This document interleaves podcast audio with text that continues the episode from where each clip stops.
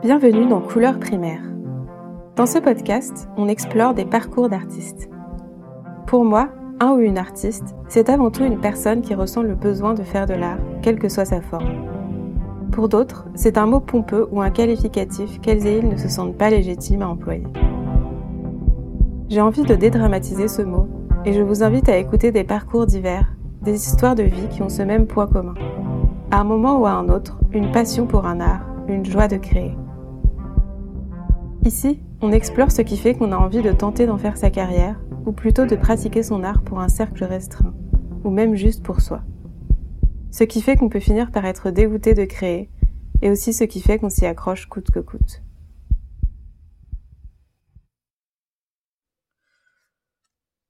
Pour ce 26e épisode, mon invité est Mike Batman, graphiste et dessinatrice. Son intérêt pour le dessin s'est développé dans l'enfance. Elle a pu étayer cette pratique dans les ateliers de dessin de sa ville, qui l'ont accompagnée jusqu'à la fin de l'adolescence.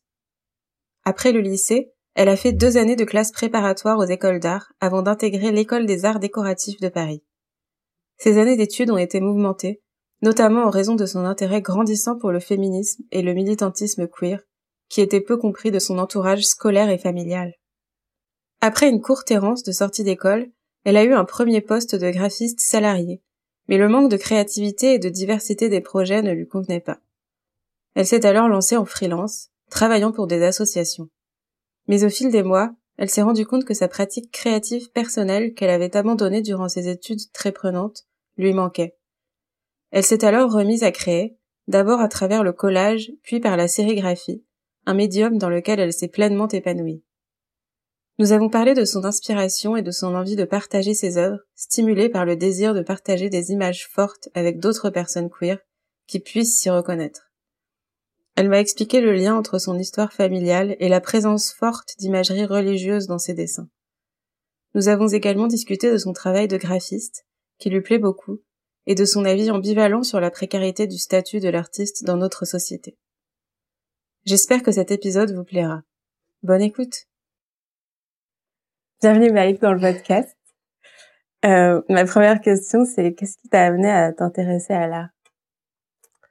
Euh, alors je dirais déjà plutôt m'intéresser au fait de dessiner parce que euh, je pense que jusqu'à super tard et en gros jusqu'à ce que je fasse des études là-dedans, je je me suis pas intéressée à l'art en tant que qu'histoire, en tant que que, que connaissance. Euh, du coup, par contre, dessiner c'est un que j'ai fait assez tôt. Euh, donc ça c'est depuis enfant. Après, je pense que plein d'enfants dessinent, mais c'est c'est je pense que j'étais catalogué comme enfant assez sage et calme et solitaire et c'était une activité qui, qui, me plaisait beaucoup donc j'ai beaucoup euh, dessiné après voilà j'étais pas dans dans une famille qui s'intéressait à l'art ou à la culture particulièrement enfin on n'allait pas particulièrement du tout euh, dans des expos ou au ciné ou mes parents n'ont pas cherché à nous faire découvrir euh, des œuvres euh, cinématographiques ou littéraires qui qui leur auraient plu enfin voilà je baignais pas du tout là-dedans je dis on parce que j'ai un petit frère et euh, et du coup, c'était juste le fait de dessiner, quoi, et que c'était euh,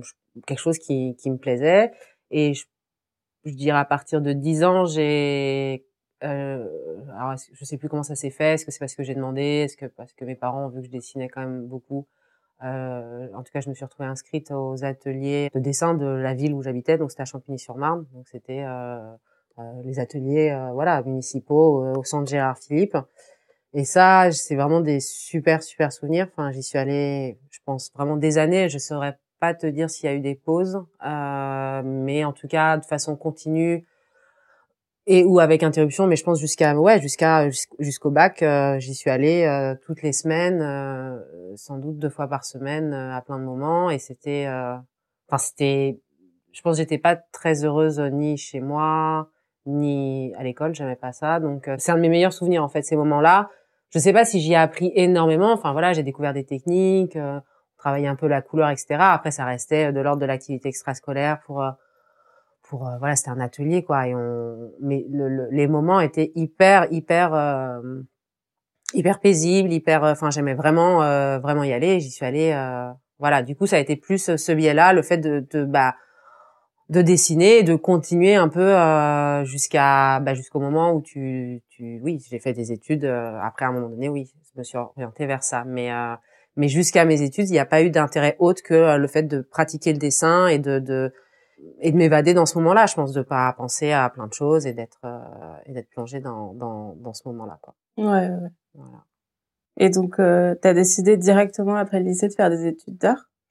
Alors, ça a été euh, comment ça s'est fait? Euh, Bon, donc j'aimais pas particulièrement. Enfin, j'étais j'étais bonne à l'école, mais j'aimais pas ça du tout. Et euh, et euh, c'est posé, euh, enfin la, question de, de décider bah, la filière et le bac, etc. Et mes parents m'ont obligé à faire un bac S, qui me plaisait pas du tout. J'aimais pas du tout les. Enfin voilà, je pouvais avoir des, des résultats scolaires, mais je, j'aimais pas ça du tout. Et ça a été bon voilà un peu un truc de négociation. Là, la seule chose qui valait à leurs yeux, c'était le bac scientifique. Mm. Et donc euh, tu passes, tu fais ce bac scientifique et on verra après. Euh, voilà, du coup, bon bah voilà, je fais seconde générale et puis première terminale euh, scientifique.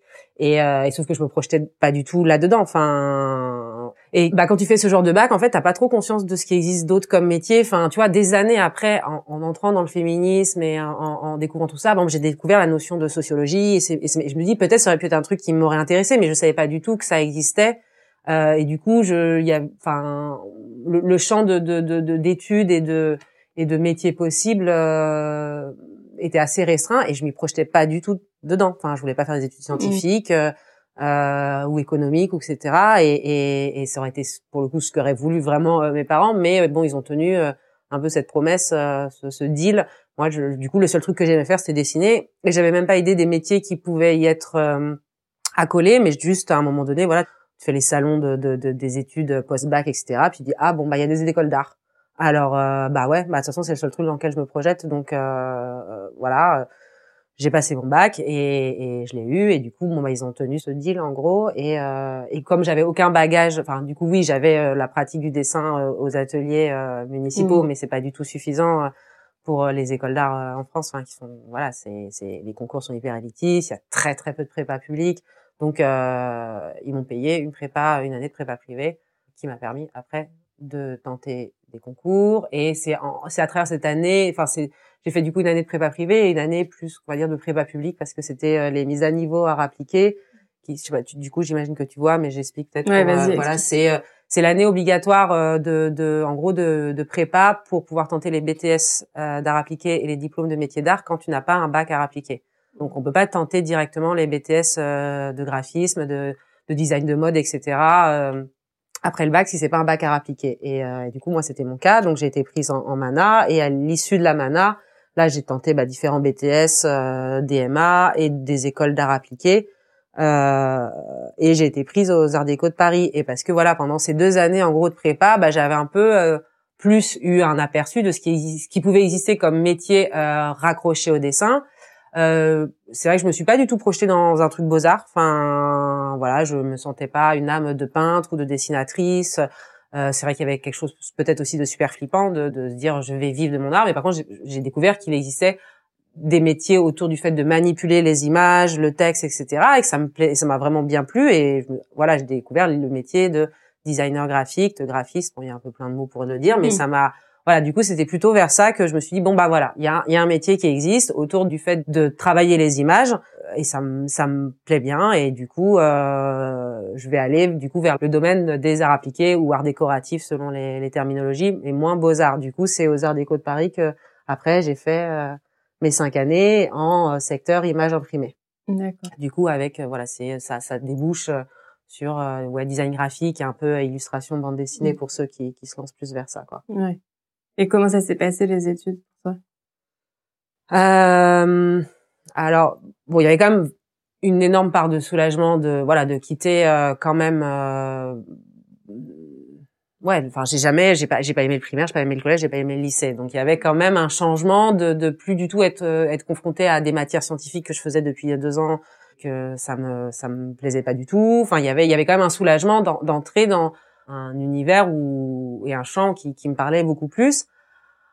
Euh, après voilà, il restait quand même le, côté, euh, enfin, euh, enfin, le, fait de passer les concours deux années d'affilée, euh, c'est hyper stressant. Enfin, moi, je, je, réagis énormément à ce genre. Enfin, ça me plaît pas du tout. Le, le, stress me plaît pas du tout. Enfin, c'était assez angoissant, c'était assez pressurisant, et, et puis surtout, bon, voilà, c'était Moi, j'ai, disons que j'ai après coup, avec le recul, euh, un peu de regret de pas avoir pris autant que j'aurais pu prendre dans ces écoles, parce que moi, j'allais vraiment pas hyper bien à cette époque-là. J'ai eu, enfin, il y a eu des vraiment, enfin, ça s'est vraiment euh, aggravé la situation familiale et et euh, et il y a eu le suicide de ma mère pendant que j'étais aux Arts Déco. Donc bon, c'est un contexte qui fait qu'on n'est pas hyper ouvert et focus sur le fait de recevoir la beauté de plein de choses et de se cultiver. Voilà, c'était aussi les années où où j'ai commencé à, à militer en tant que féministe et à découvrir ça et intégrer un groupe féministe, etc. Et, d'avoir un peu cette cette colère très collée euh, devant les yeux, de tout voir à travers ça.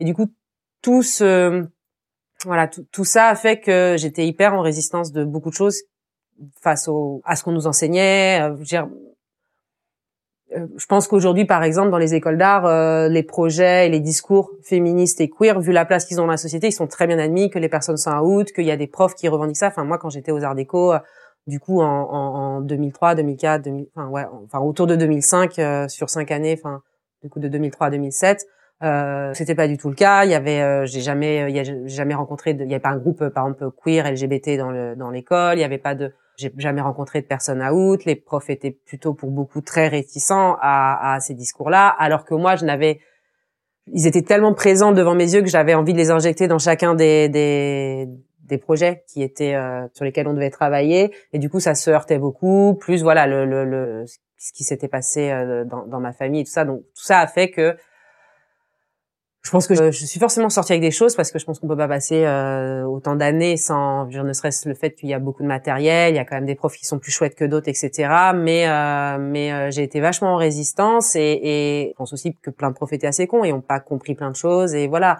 Du coup, je je j'ai pas l'impression d'être sortie avec un énorme bagage par rapport à quand j'étais entrée et que c'est après que j'ai continué à à apprendre et à affiner plein plein de choses et, et que ce soit de façon très technique, de, de rapport à la typo, des choses comme ça, de, de découvrir plein de choses.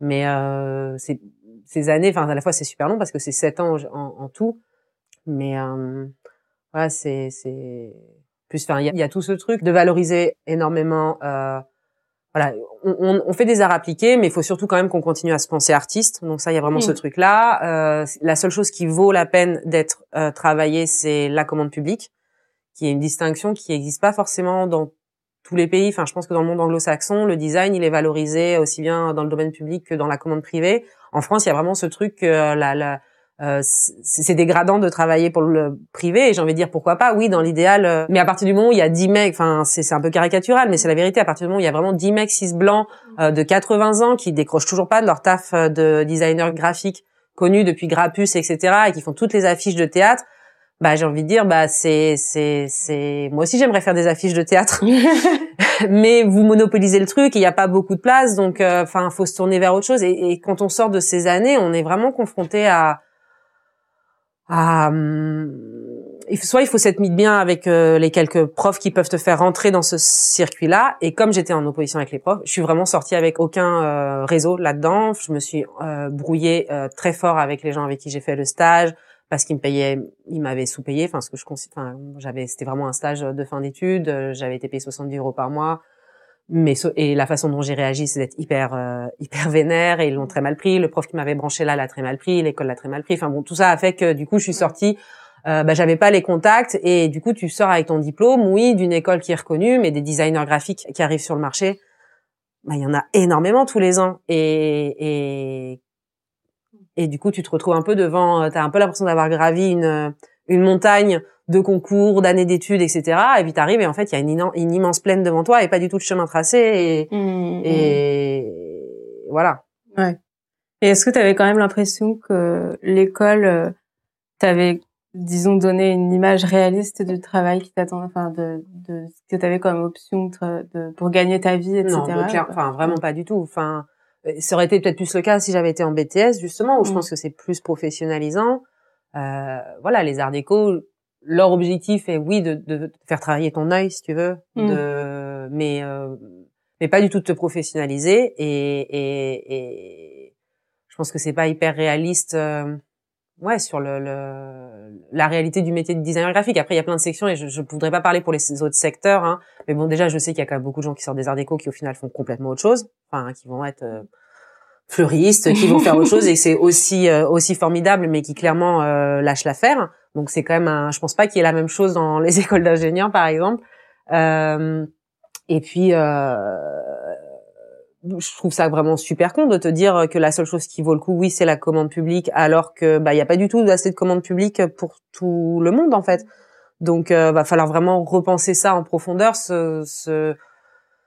c'est pas possible de, de de faire croire à des gens que leur métier ne vaudra la peine d'être fait que s'ils ne travaillent que pour des théâtres et, des villes d'extrême gauche et que c'est la seule chose qui voilà à valoriser ben non enfin il n'y a pas du tout assez de taf pour tout le monde. Donc euh, je pense que plein de gens euh, et, qu'en plus il y a vraiment ce truc que ouais il faut avoir eu faut s'être constitué un peu de réseau avec les profs et là où tu as fait des stages etc pour avoir l'opportunité de faire un truc un peu un peu intéressant un peu chouette. Et moi euh, du coup sans faire ça ben je j'ai euh, j'ai fait cinq mois de ça. Enfin j'ai réussi à trouver un taf en me disant bon bah faut, je vais postuler à des annonces de graphisme de design de, de designer euh, graphique et j'ai fini par trouver un un remplacement de congé maternité. Donc j'ai fait cinq mois et euh, Enfin, c'est pas du tout ce que je voulais faire. Enfin, c'était littéralement, c'était pour une boîte qui faisait euh, des couvertures de livres, mais pas pas du beau livre. Enfin, c'est des, hmm. des, bouquins que tu retrouves que tu trouves à l'heure relais H. Et ton mon boulot, c'était littéralement sélectionner 20 euh, images sur Getty Images, de coller 20 typos en sachant qu'à la à la fin, on choisirait forcément un typo impact et de faire ça toute la journée et me dire mais enfin je je j'ai pas hmm. fait 7 ans pour ça. et, et et et pour que je puisse faire un truc intéressant, il faudrait que je reste des années dans cette boîte, que je monte les échelons, que et ça me paraissait des choses que j'avais pas du tout, du tout envie d'affronter. Enfin, l'idée de devoir se battre pour pouvoir peut-être dans 5 ans, 10 ans être quelque chose comme directrice artistique junior et commencer à ce que les projets soient un peu plus intéressants, que enfin et, que ça, ça voulait dire euh, affronter cette logique de, euh, tu démarres tout en bas, il faut monter, euh, il faut faire ses preuves, enfin ça ça ça ça m'a fait super chier quoi. Et, euh, et je suis sortie de bah, de ces cinq mois de salariat en me disant bon je est-ce que je vais être euh, enfin qu'est-ce que je vais faire en fait? Euh, il faut il faut que je, trouve une façon euh, à minima en fait ce que je me suis dit c'est je, je vais le faire en freelance en fait. Parce que au moins j'aurai plus la maîtrise sur un projet dans son intégralité. Donc t'es pas juste à, à coller une typo sur un fichier InDesign. Donc t'as plus le projet peut être plus ou moins intéressant mais c'est toi qui vas constituer le visuel, être en maîtrise du truc jusqu'au bout. Euh, mais ça, ça voulait dire, ça voulait dire démarcher. C'est, c'est, ça a été, enfin voilà, ça a été des, un peu des, des, des mois d'envoyer plein de mails, de, de, de, demander des rendez-vous, tout ça. Et c'est, ça s'est fait petit à petit, quoi. De, de, il y avait l'autre paramètre qui était qu'à ce moment-là, je vivais avec quelqu'un et qu'on vivait euh, dans un HLM, donc le loyer était vraiment bas.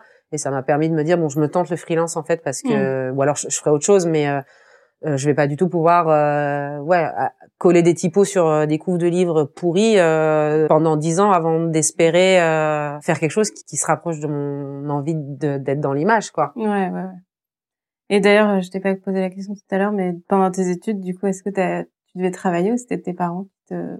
Non, je, je, vivais chez mes parents, ah, qui étaient en région parisienne, donc j'ai pas eu à, j'ai pas eu à bouger et, et euh, j'ai bon c'est une question que je me suis posée parce que l'ambiance était vraiment euh, très très très très compliquée et, bon voilà ma, mère était assez folle. Il y avait euh, le fait que moi j'ai commencé à à, bah, à m'affirmer et à me vivre comme queer et qu'elle était aussi extrêmement homophobe. Donc tout ça mais du coup bon je je dans la balance j'ai euh, je suis restée euh, je suis restée chez eux. Et puis après il y a eu le décès de ma mère. Et bon il y a eu, un peu un truc de, bulle qui s'est fait avec mon frère et mon père pendant quelques années où je suis restée euh, du coup j'ai pas été confrontée du tout à, à la nécessité de devoir travailler et, euh, y avait, ah, et après, il y avait assez peu de gens aux Arts Déco. Enfin, de toute façon, ces écoles, c'est quand même. Enfin, moi, je me rappelle qu'en mise en mana, euh, c'est quand même. Enfin, c'est plus de 40 heures de cours. Hein, donc, je vois. Mm. Enfin, c'est. Je pense que c'est très, très, très compliqué. C'est pas comme des horaires de fac où c'est quand même peut-être un peu plus aménageable. Là, c'était vraiment on pouvait avoir des journées 8 heures, 18 heures du lundi au vendredi. Enfin, c'est. Je pense c'est très, très compliqué euh, de d'avoir un, un, taf à côté. Un peu plus aux Arts Déco où quand même c'est un, un tout petit peu plus des horaires. Euh, moins voilà 40 heures par semaine mais euh, c'est des horaires très très remplis. Hein. Ouais. Euh, ok, donc du coup, quand tu t'es lancé en freelance, après, comment ça s'est passé pour ça euh... bah, j'avais réussi, hein, voilà, en faisant plein de rendez-vous, tout ça, en parlant autour de moi, à avoir euh, deux clients, des assos, enfin, qui avaient besoin de. Du coup, j'ai un peu commencé comme ça, en me disant bon, euh, euh, j'ai un petit loyer, j'ai personne à charge. Ma mère était décédée, donc il y avait quand même un petit héritage. Elle était propriétaire d'un studio qui divisait en deux. Enfin, on avait reçu un peu d'argent, mon frère et moi, donc aussi quelque chose qui dit bon, je peux tenter quand même quelques mois. voilà, on verra dans un an si c'est pas du tout faisable, mais je, je, me laisse cette chance et, et de commencer un peu à avoir des, des Ouais, des clients, surtout dans le domaine associatif, parce que c'est quand même là-dedans que j'ai cherché, parce que oui, je restais quand même, euh, oui, imprégné de cette idée. Non, j'ai pas envie de travailler dans la pub enfin voilà, j'ai pas envie de travailler euh, d'être en sous-traitance d'agence. Je veux, je voulais des clients en direct et euh, le secteur associatif me paraissait le moins euh, contradictoire avec le féminisme, voilà, que je commençais à vraiment à investir et et avec la possibilité d'avoir peut-être les projets les plus les plus chouettes, voilà, de pouvoir me dire bon bah on me demande une affiche, je vais pouvoir travailler un visuel en dessin, etc. Euh, du coup, c'est et jusqu'à aujourd'hui encore, hein, euh, une grosse grosse partie de mes clients. Bon, après, j'en ai pas 10 000 et on pourra aussi parler après de mmh. la répartition entre le taf de graphiste et le dessin et tout ça. Mais en tant que graphiste, mes clients, c'est surtout, euh, enfin, c'est beaucoup de, du secteur associatif. Ouais. Et ça s'est, euh, voilà, ça s'est installé. ouais, j'ai envie de dire, ça s'est installé. C'est, ça fait 10 ans maintenant, et ça reste ma source de revenus principal, le design graphique de commande avec euh, voilà il y a des projets assez chouettes euh, j'ai fait récemment euh, un, un, guide pour à l'usage des hum, médecins qui sont dans le champ de la santé sexuelle et pour créer du dialogue entre les médecins vraiment dans un dans un cursus médical et d'autres praticiens autour de la sexualité et, et de façon assez inclusive et féministe etc et du coup j'ai eu à faire des illustrations. Enfin c'était assez rigolo de, pour le coup d'être payé pour dessiner des, des chattes et des et des culs et de mettre en page voilà un, guide euh, voilà où je me dis bon bah ça a du sens par ailleurs d'être graphiste euh, le contenu est important et, et le rendre lisible euh, et appropriable euh, facilement enfin ça a du sens le métier de graphiste pour ça enfin mm. de que ce guide eh ben il fasse envie en fait et que des usagers ou des médecins qui souhaitent se former puissent s'en saisir et qu'il y ait et que ça dédramatise, etc. Et tout ça, c'est le boulot de, du ou de la graphiste aussi, de voilà, de créer par exemple tout un système d'illustration. On va quand même parler de problèmes de disparonie, de, de problèmes d'érection, etc. Donc euh, et de, de, dédramatiser un peu tout ça à travers toute une série d'illustrations. Enfin voilà, ça c'est des choses où je me dis bon bah ce métier de design graphique, par ailleurs, il a du sens. Et il y a des moments où je m'éclate vraiment à le faire. Par ailleurs, c'est à la fois je me serais pas sentie de, de me lancer euh, en tant qu'artiste pur, euh, voilà, à sortir de l'école, euh, et c'est pas vers ça que je me suis dirigée. Mais j'y prends aussi beaucoup de plaisir en fait à ce à ce métier-là. Enfin, il y a plein de moments où j'ai des commandes où je trouve qu'elles ont du sens et je prends plaisir à travailler dessus. Ouais. Ouais. ouais. C'est pas par c'est pas que par défaut quoi que je fais pas juste mes dessins. Ouais. ouais. oui, je vois ce que tu veux dire. et je voulais aussi parler du coup des techniques que tu utilises donc j'ai vu que tu faisais de la sérigraphie et de la risographie. Ouais. Et aussi que tu dessinais pas mal au stylo bic. Ouais. Euh, et du coup, je me demandais ton rapport à chacune de ces techniques et ce que tu apprécies chez chacune d'entre elles. Peut-être en expliquant un peu chaque technique pour ceux qui connaissent. Alors peut-être en commençant par justement euh, dire comment je me je suis retournée au final vers le fait de dessiner pour moi euh, et pas faire que du design graphique. Donc parce qu'il y a eu du coup là, voilà, le, moment où je me suis lancée en tant que freelance et j'ai fait du design. Enfin voilà, je me suis établie, on va dire, en tant que graphiste freelance.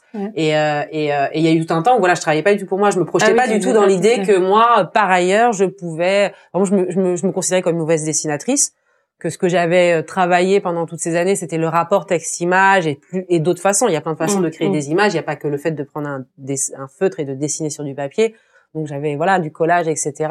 Et, euh, et je me rappelle très bien qu'à un moment donné, enfin justement, j'étais quand même dans, dans confrontée au fait que certaines, enfin que c'était difficile de trouver du boulot, que certaines, qu'il y avait quand même plein de commandes aussi qui me comblaient pas encore à ce moment-là, que c'était Enfin, en fait, je pense que j'ai ressenti à ce moment-là un peu un manque de pratique personnelle, mais j'arrivais pas à le verbaliser comme ça. Et c'est une amie à qui j'en parlais qui me dit mais mais attends pas qu'on vienne te chercher pour euh, pour te commander euh, des, des super dessins, etc. Vas-y dessine, puis tu tu verras bien ce que si ça plaît ou pas. Et ça a été un peu un déclic.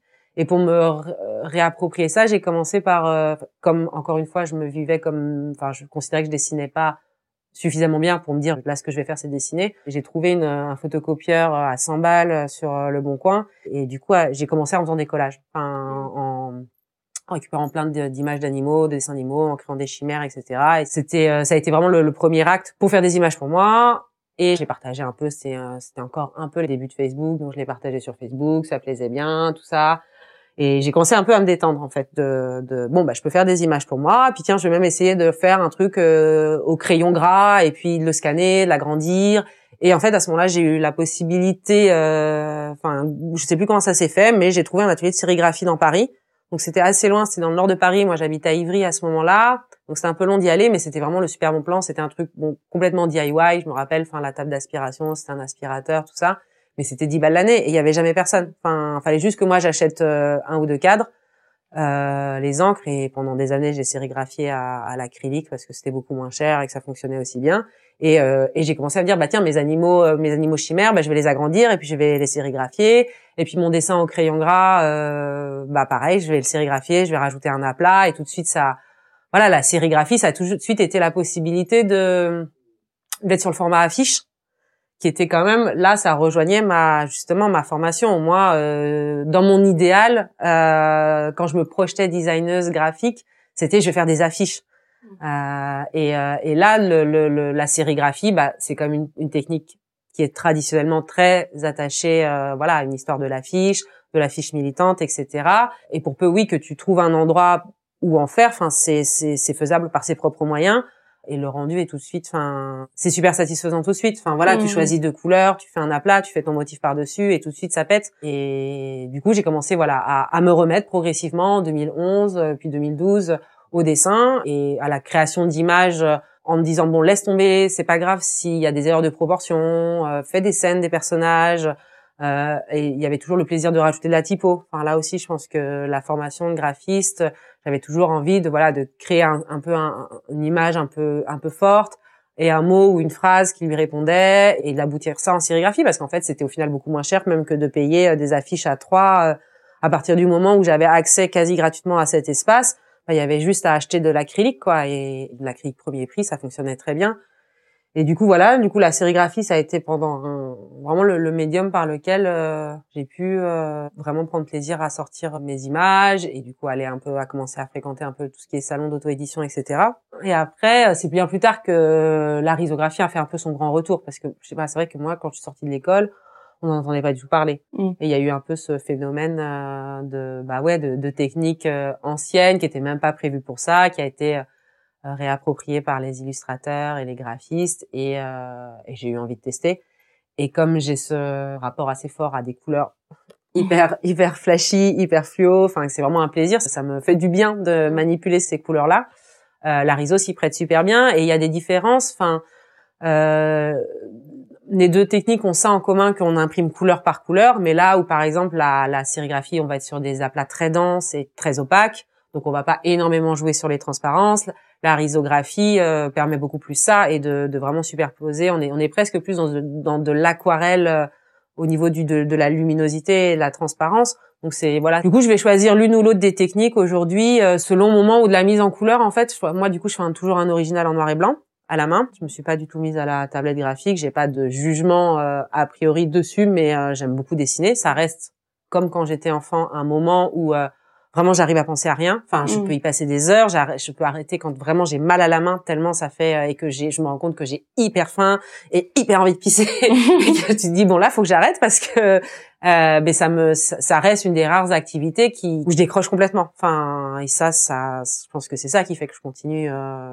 c'est cet état de se plonger et de, de j'écoute pour le coup, j'écoute même pas de musique ou de podcast. Enfin, de toute façon, je, en deux secondes, je décroche et je suis juste je me rends pas compte, j'imagine que je pense à plein de trucs, mais euh, mais je peux vraiment relever la tête au bout de trois quatre heures et j'ai mal euh, au pouce parce que j'ai pas fait une seconde de pause de de, de dessiner et du coup je dessine voilà à la main sur papier. Enfin du coup j'ai des originaux plutôt en noir et blanc.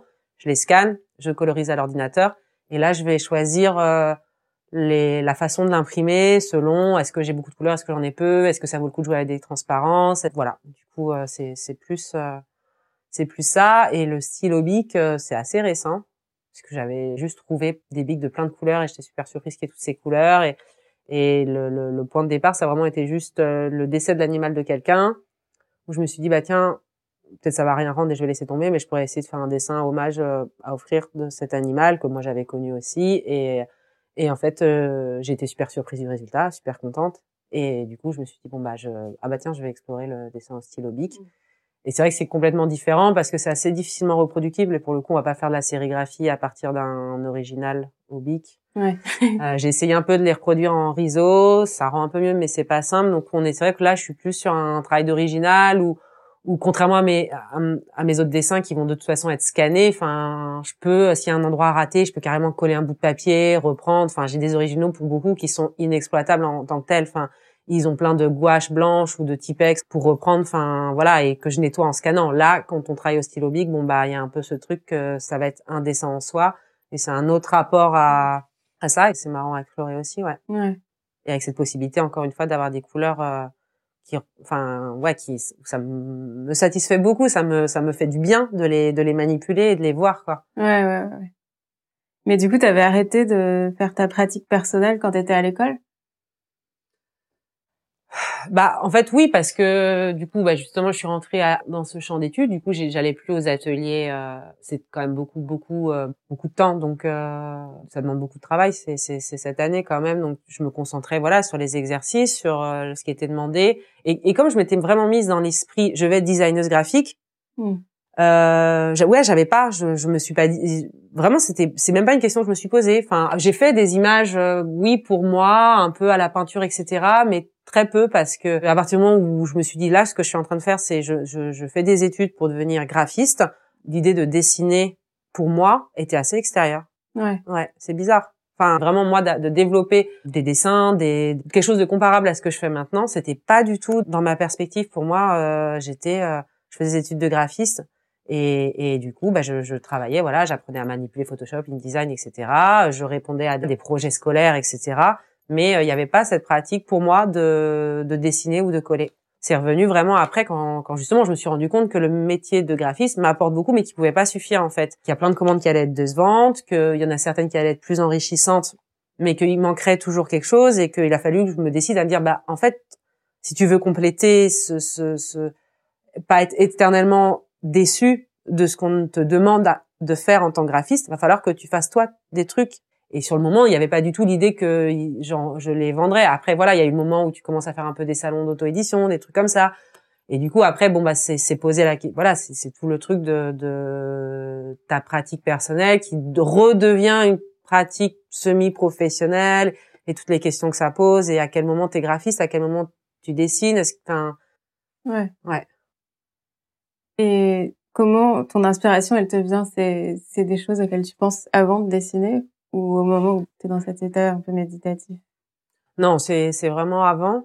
Ouais, quand je commence à, à, travailler une image, elle est déjà bien réfléchie dans ma mmh. tête. En général, j'y pense le soir avant de dormir. C'est assez rituel. Après, je veux dire, j'ai pas une production, euh, tu vois, je sors pas un dessin fini imprimé toutes les semaines. Donc, euh, il y a aussi des moments où je suis prise dans autre chose, où justement, je peux avoir des projets de graphisme qui me prennent pas mal de temps et où j'ai pas le temps et l'énergie. Puis il y a des moments où ça revient de me dire, ah bah tiens, la dernière fois que j'ai fait un dessin, que je l'ai abouti, moi, c'est il y a un certain temps. Là, j'ai des idées et, et je pense le soir avant de m'endormir. Ouais, je, je, je, je pense à ce que je pourrais avoir envie de dire. Je pense à, à des mots. À, à, Et du coup, au moment où je commence à dessiner, c'est euh, quand j'ai quelque chose qui s'est assez finalisé dans ma tête, en fait.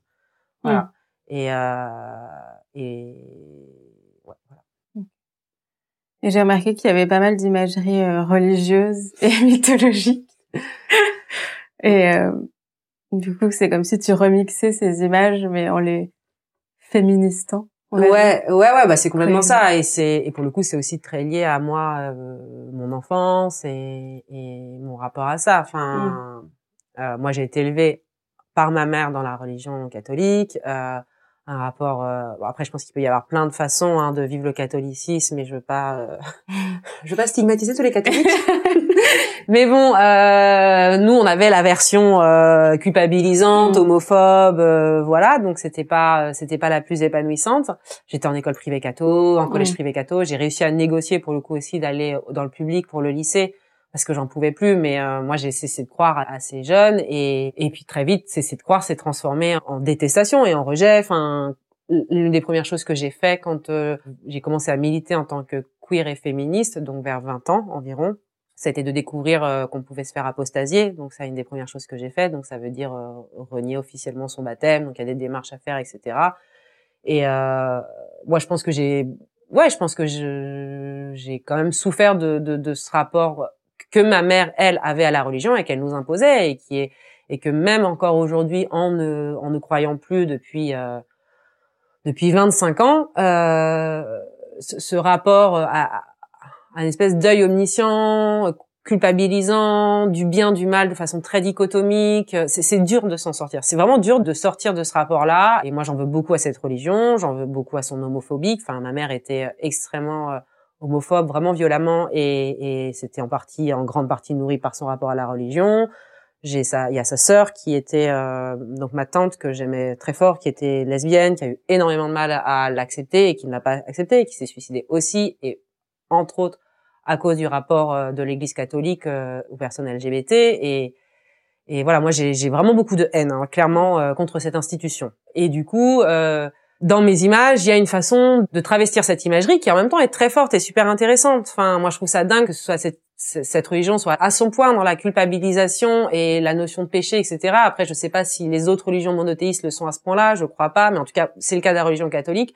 Et en même temps, avoir toutes ces images de saints, enfin de, de, figures martyrisées, où la, la limite entre est-ce qu'elles sont en extase ou en souffrance est hyper ténue, euh, euh, corps dénudés, parce que voilà, peindre la, la, peinture religieuse a été pendant super longtemps euh, un des biais principaux de, de, pour peindre. Donc après, c'était un prétexte euh, à peindre des corps dénudés, etc. Enfin, et du coup, c'est hyper ambivalent. Donc il y a cette cette imagerie qui est hyper intéressante et si on creuse un peu, euh, on, peut découvrir voilà tout, un pan de, de saints, de saintes euh, presque queer, travestis, androgynes. Enfin, il y a tout un champ qu'on peut creuser dans l'histoire et, les récits religieux catholiques qu'on peut réinvestir. Et, et moi, il y a le plaisir alors c'est euh, c'est un peu prétentieux, mais de, de blasphémer. En, même temps, je sais très bien que, enfin, ni le pape ni l'Église ne, ne voient ce que je fais et ils s'en foutent complètement. Mais il y a moi, pour moi, le plaisir euh, de reprendre euh, ces symboles-là et de leur infliger un détournement et un réinvestissement euh, en contradiction complète avec ce que prône l'Église catholique officielle, en tout cas, indépendamment de ce que des croyants peuvent. Euh, du coup, il y a, y, a, y, a, y a ce plaisir de, ouais, de, de blasphémer, de travestir et d'aller à l'encontre de cette pensée dominante catholique, voilà, en reprenant ces, ces figures qui en même temps m'ont traversé, mon, que, que j'ai été obligée de côtoyer. Mmh. je trouve, voilà, c'est jouissif en fait, c'est un truc jouissif, euh, un peu cathartique de, de, ouais, de les remixer comme tu dis euh, à l'envers, quoi. Ouais, ouais. Et d'en faire presque des icônes queer. c'est sûr que c'est des images super fortes en tout cas. Et est-ce que pour toi c'est important de représenter des personnes queer? C'est des dessins que j'ai envie de dire que j'appellerais communautaires et que je fais vraiment en tant que queer. Après, je ne suis pas que ça dans la vie, mais c'est à travers cette partie-là de moi que je dessine et, et je le fais pas. Dire dessiner euh, n'est pas une façon d'extérioriser et, et, ça s'arrête là. Enfin, j'ai envie de les montrer, j'ai envie qu'elles s'adressent à des personnes et j'ai envie qu'elles fassent du bien ou qu'elles parlent à des personnes. Donc, mmh. euh, c'est euh, par exemple, je pense pas que ça aurait beaucoup de sens pour moi de faire des dessins et de pas les montrer euh, parce que je prends beaucoup de plaisir à, à manier le, le, feutre et ça ça m'absorbe mais au niveau de, de ce que je dessine sur le fond j'ai envie que ce soit vu et c'est des images que j'aurais aimé voir c'est des images que j'aimerais voir et des images que j'aimerais créer euh, euh, voilà on, on, a quand même de plus en plus de représentations queer mais après elles nous, elles nous parlent c'est pas parce qu'il y en a de plus en plus qu'elles sont aussi forcément toujours parlantes enfin et en tout cas il y a eu longtemps un manque de, de ces représentations là et c'est une envie de de les créer de façon avec de l'humour, avec euh, quelque chose d'ironique, de, puissant, euh, plutôt des choses. Euh, enfin, c'est un truc que des gens peuvent me dire souvent quand on achète des dessins. Ah, ça fait du bien, et, et je suis contente en fait que ça mmh. crée cette réaction là. Et, et voilà, c'est pas des images que je fais pour moi, et, et, en fait, je sais pas si si je les avais pas, si j'avais pas commencé à les diffuser, est-ce que j'aurais vraiment continué? C'est pas sûr. Enfin c'est des choses que j'ai envie de montrer, c'est des choses que j'ai envie qui circulent et, et, je pense à qui va les recevoir aussi. Et je pense voilà aux, aux personnes queer. Après, le mot de communauté est un peu compliqué parce que bon, est-ce qu'on est une communauté euh... Ouh, c'est pas sûr. mais en tout cas, voilà, c'est c'est euh, c'est un peu genre par et pour les personnes qui sortent de l'hétéronorme ces images. Ouais, ouais. Mais justement, ça, on peut transitionner sur ma question euh, sur les collages muraux.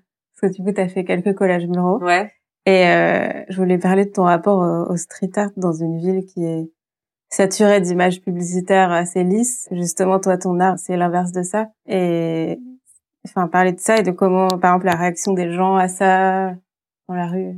Alors j'ai pas fait énormément de collages et c'est euh, et c'est un peu euh, par opportunité aussi parce que comme il y a ce mur euh, génial à côté de la mutinerie que c'est super rare dans Paris et que ce mur appartient à la mutinerie en fait c'est super Mmh.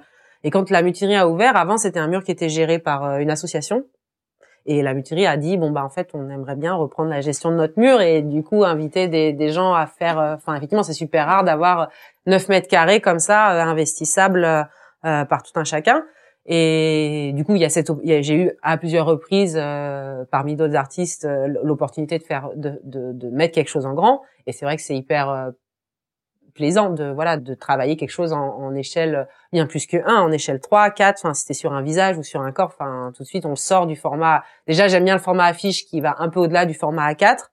C'est vrai que moi, je travaille assez peu les petits formats. J'aime bien le format affiche. Et là, il y a vraiment, euh, on est sur le max de l'affiche, quoi. Mmh. Et euh, après, ça m'a posé pas mal de questions euh, sur. euh, en fait, à chaque fois, il y a, y a qu'est-ce que je vais mettre et quelles vont être les réactions. Alors, le fait que ce soit dans une rue où il y a plusieurs, euh, enfin, il y a quand même un autre bar lesbien à côté, c'est les, les réactions sont vont plutôt être positives, enfin, Mm. de la part du public, euh, de la mutinerie, etc.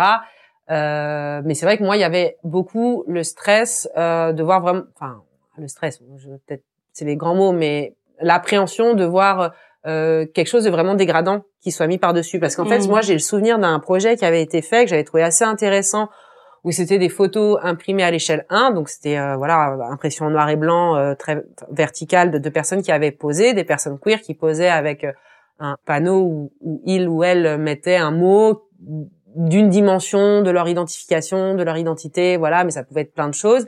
Et c'était, ça avait été collé dans Paris. Et, euh, et moi, j'avais trouvé ça assez trash de tomber pas mal de fois sur ces images qui étaient vraiment des personnes réelles que pour certaines je pouvais connaître Mm. et de les voir euh, recouvertes d'insultes euh, euh, homophobes, transphobes, euh, à moitié déchirées, d'avoir recouvert des bites, des trucs comme Mm. ça.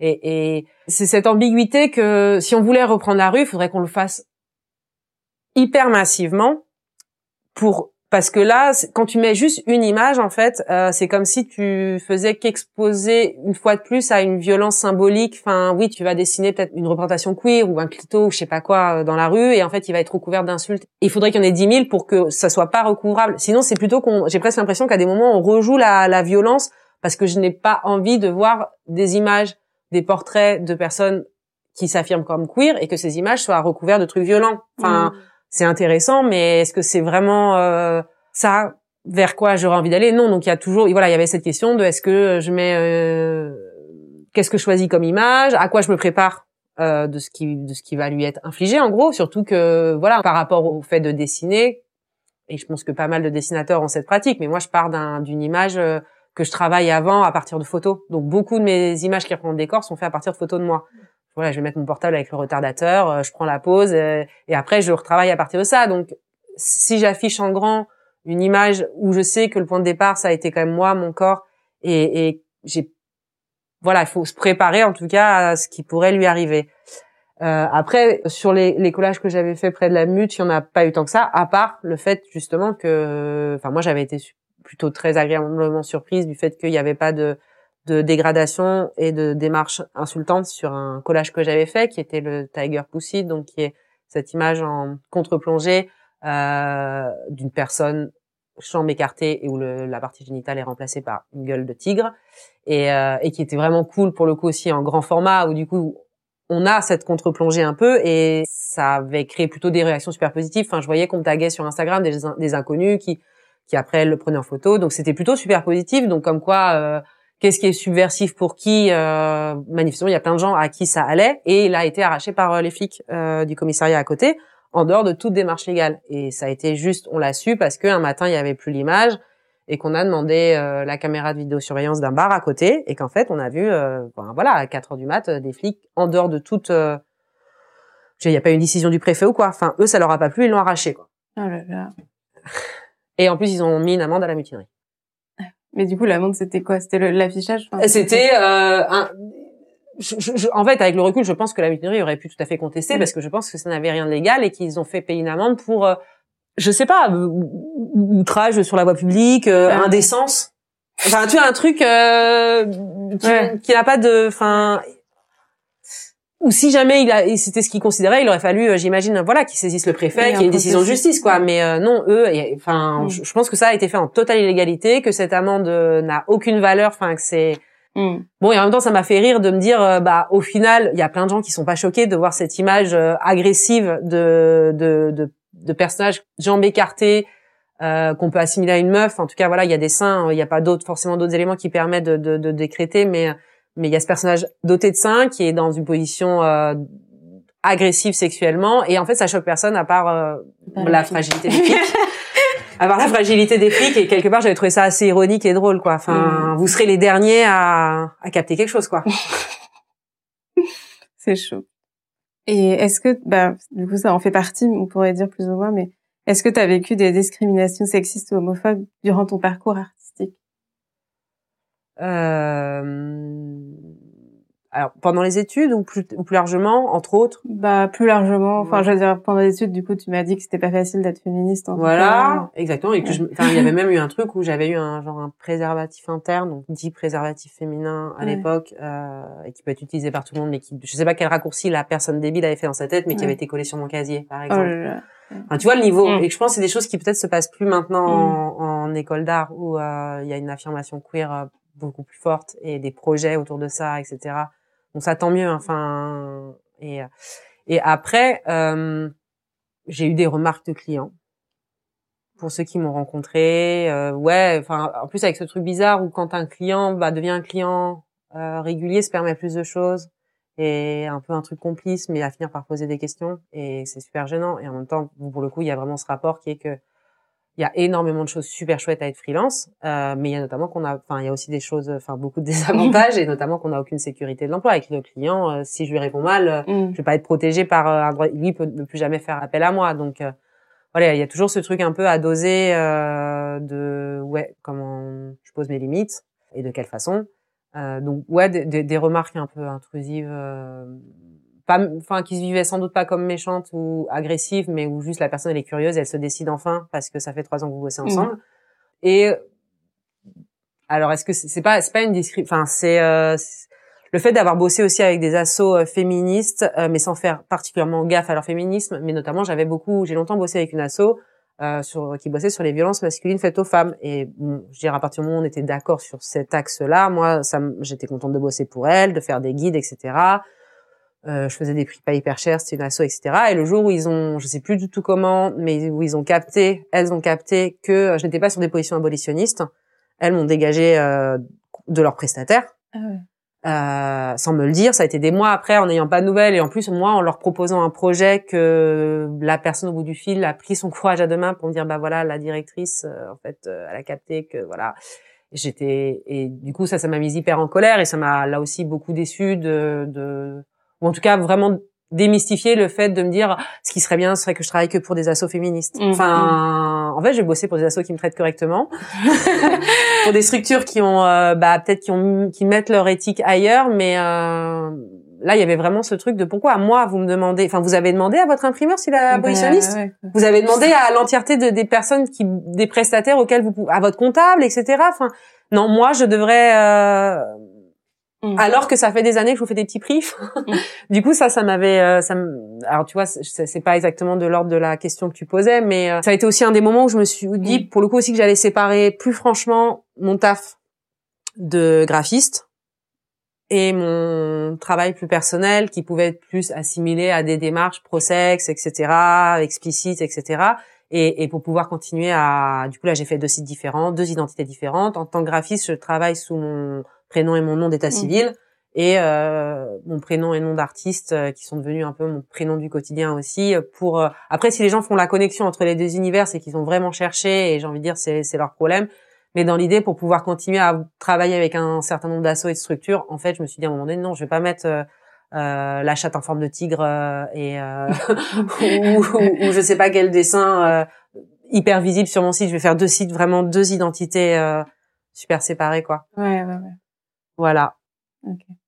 Et je précise juste que abolition... être abolitionniste, c'est être anti-travail du sexe. Parce que je pense qu'il y a plein voilà, oui, c'était, oui, enfin, en tout cas, il y a d'autres abolitionnistes, mais ça peut être l'abolitionnisme, pas précisé. C'était pas l'abolitionnisme de la peine de mort sur lequel, d'accord?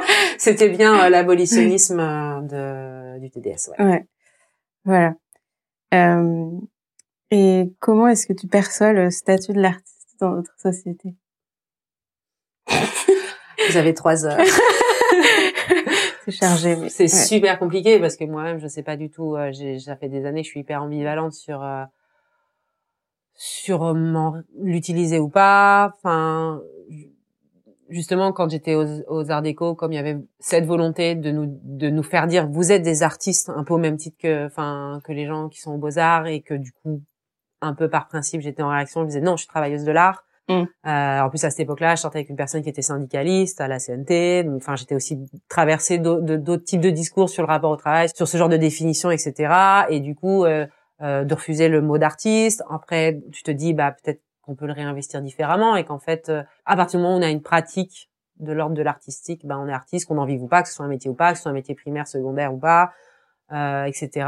Mais souvent, mais par ailleurs, il y a le fait que je trouve que c'est hyper large aussi. Enfin, artiste, euh, dire quel est le point commun entre ma pratique et euh, une chanteuse de fado? Enfin, tu vois. Du coup, c'est vrai que souvent, si j'utilise le mot, je vais mettre artiste-dessinatrice pour quand même préciser un champ. Euh, donc ce truc hyper vague qui veut un peu tout et rien dire, qui fait flipper, qui qui ouais, je vais, je vais apporter à minima une précision. Ouais. ouais mais c'est une question complètement irrésolue et, et c'est un mot qui fait hyper flipper. Et, et, même si depuis voilà 10 ans je suis enfin depuis 12 ans je suis sortie de l'école. Depuis 12 ans je suis dans une pratique de design graphique. Depuis 10 ans j'ai une pratique artistique personnelle. Euh, j'ai beaucoup de mal à, à, me présenter juste comme ça. Enfin je vais mm. faire plein de circonvolutions. Je vais et en fait tout de suite je vais rentrer dans l'explication de ce que je fais au quotidien. Ouais ouais ouais, ouais c'est sûr que c'est assez large. Bah oui mais du coup, toi, tu dirais que quand tu regardes euh, la façon, par exemple, dont les artistes sont perçus par le public, tu vois, par les gens, par la société même, tu vois, par l'État.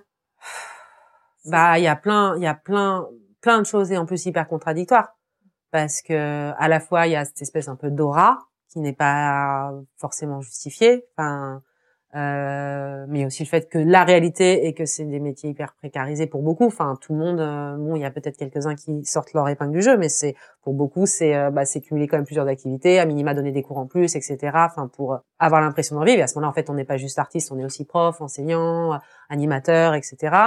Mais après, bon, je pense que j'enfonce des portes ouvertes et c'est des choses qui ont été dites et redites, mais c'est le côté bah un peu assimilé à une passion. Et oui, à la fois, je pense qu'il y a personne qui devient artiste euh, par hasard sans l'avoir voulu. C'est quand même qu'on a eu la possibilité euh, de choisir d'y consacrer un, temps dans notre vie.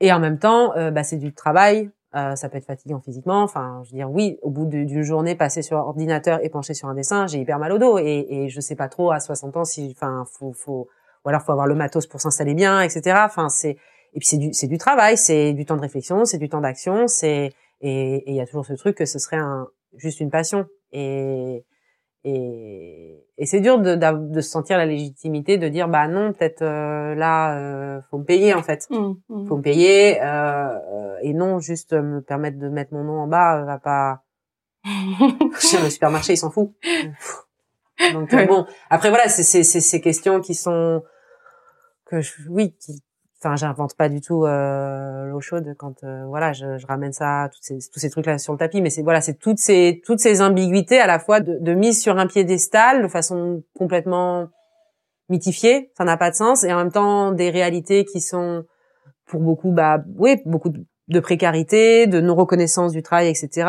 et en même temps aussi le fait que les c'est aussi dû aux artistes eux-mêmes hein, qui ont vachement de mal à entrer en lien avec les autres mouvements sociaux et avec les luttes etc enfin c'est un univers euh, très corporatiste. Et les artistes, ils ont envie de faire leur truc d'artiste. Et les artistes, euh, ils ont envie de, s'inscrire dans une lutte sociale. Pour eux, ça va être faire un atelier d'affiches ou euh, du théâtre de rue. Enfin, et et de lutter surtout pour eux. Enfin, il y a eu des moments, des mouvements, enfin, autour de la BD par exemple, et des autrices, etc. Mais ça s'inscrit, enfin, ça, ça crée pas de lien trop avec d'autres mouvements de grève qui pouvaient avoir lieu au même moment. Et, donc, je pense quand même aussi que les artistes ont un peu leur responsabilité là-dedans de se vivre comme un, une caste précaire, mais mythifié à part et de l'entretenir un peu aussi et de, ça fait pas trop le boulot de casser ces frontières-là entre artistes et techniciens et entre les métiers de l'art et de la culture et euh, tout un tas d'autres euh, boulots, quoi. Ouais, ouais, Et euh, bah, ma dernière question, c'est est-ce que tu as des projets ou des expos dans les prochains mois Ouais, bah il y a deux deux expos qui vont avoir lieu. Euh, J'ai pas les dates. Alors il y en a une, c'est au cabinet des curieux avec cinq autres artistes. Euh, c'est assez chouette, notamment Sarah Fistol, dont j'aime beaucoup le travail, donc je suis assez contente. C'est une expo collective. Le vernissage sera en octobre. Et une autre euh, expo organisée par la Martiennerie, avec qui on va faire un peu une petite résidence de création d'images avant, donc ce sera des inédits, enfin à partir d'images qui existent déjà, mais on va peut-être partir sur des trucs de papier découpé, etc. Donc ça c'est en cours, j'ai pas trop plus d'infos, mais je mettrai, euh, enfin voilà, je, je, mettrai ça sur euh, Instagram et le Facebook, mais euh, voilà, j'ai ces deux expos à venir sur lesquels bah, je bosse un peu en ce moment. Voilà. Et ton Instagram et Facebook, c'est quoi du coup Dans les deux cas, c'est @mikebatman. Ok. Et on trouve comme ça. Bon bah merci beaucoup Mike. Bah merci à toi de m'avoir invité. Et voilà, c'est la fin du podcast. Merci beaucoup à Mike d'avoir partagé son parcours avec nous. Mille merci à Podium Club pour la musique du générique. Vous pouvez retrouver Mike sur Instagram sous le pseudo Mike Batman tout attaché, M-A-I-C-B-A-T-M-A-N-E, ou sur son site mikebatman.fr. Elle a plusieurs actualités en région parisienne dans les mois qui viennent. Elle participera à une exposition collective The Ruby Horror Picture Show au cabinet des curieux à Paris à partir du 28 octobre. Elle y présentera entre autres des originaux et une Sainte Villeforte en volume. Vous pouvez également voir des risographies inédites et du papier découpé à Montreuil à la librairie Zeugma dans le cadre d'une exposition collective organisée par la Martiennerie à partir du 17 novembre. Et enfin le 12 décembre, elle organise à la mutinerie à Paris le Sale Art Salon numéro 2 Christmas Core Edition. Dix artistes y seront invités autour de la micro-édition et de l'auto-édition. Si vous avez apprécié ce podcast, n'hésitez pas à en parler autour de vous, à le partager et à lui mettre une pluie d'étoiles. Cela aide beaucoup à le faire connaître et votre soutien est précieux. Vous pouvez écouter tous les épisodes sur SoundCloud, Deezer, Spotify, Apple Podcast et Podcast Addict et suivre nos actualités sur Instagram et Facebook. À bientôt!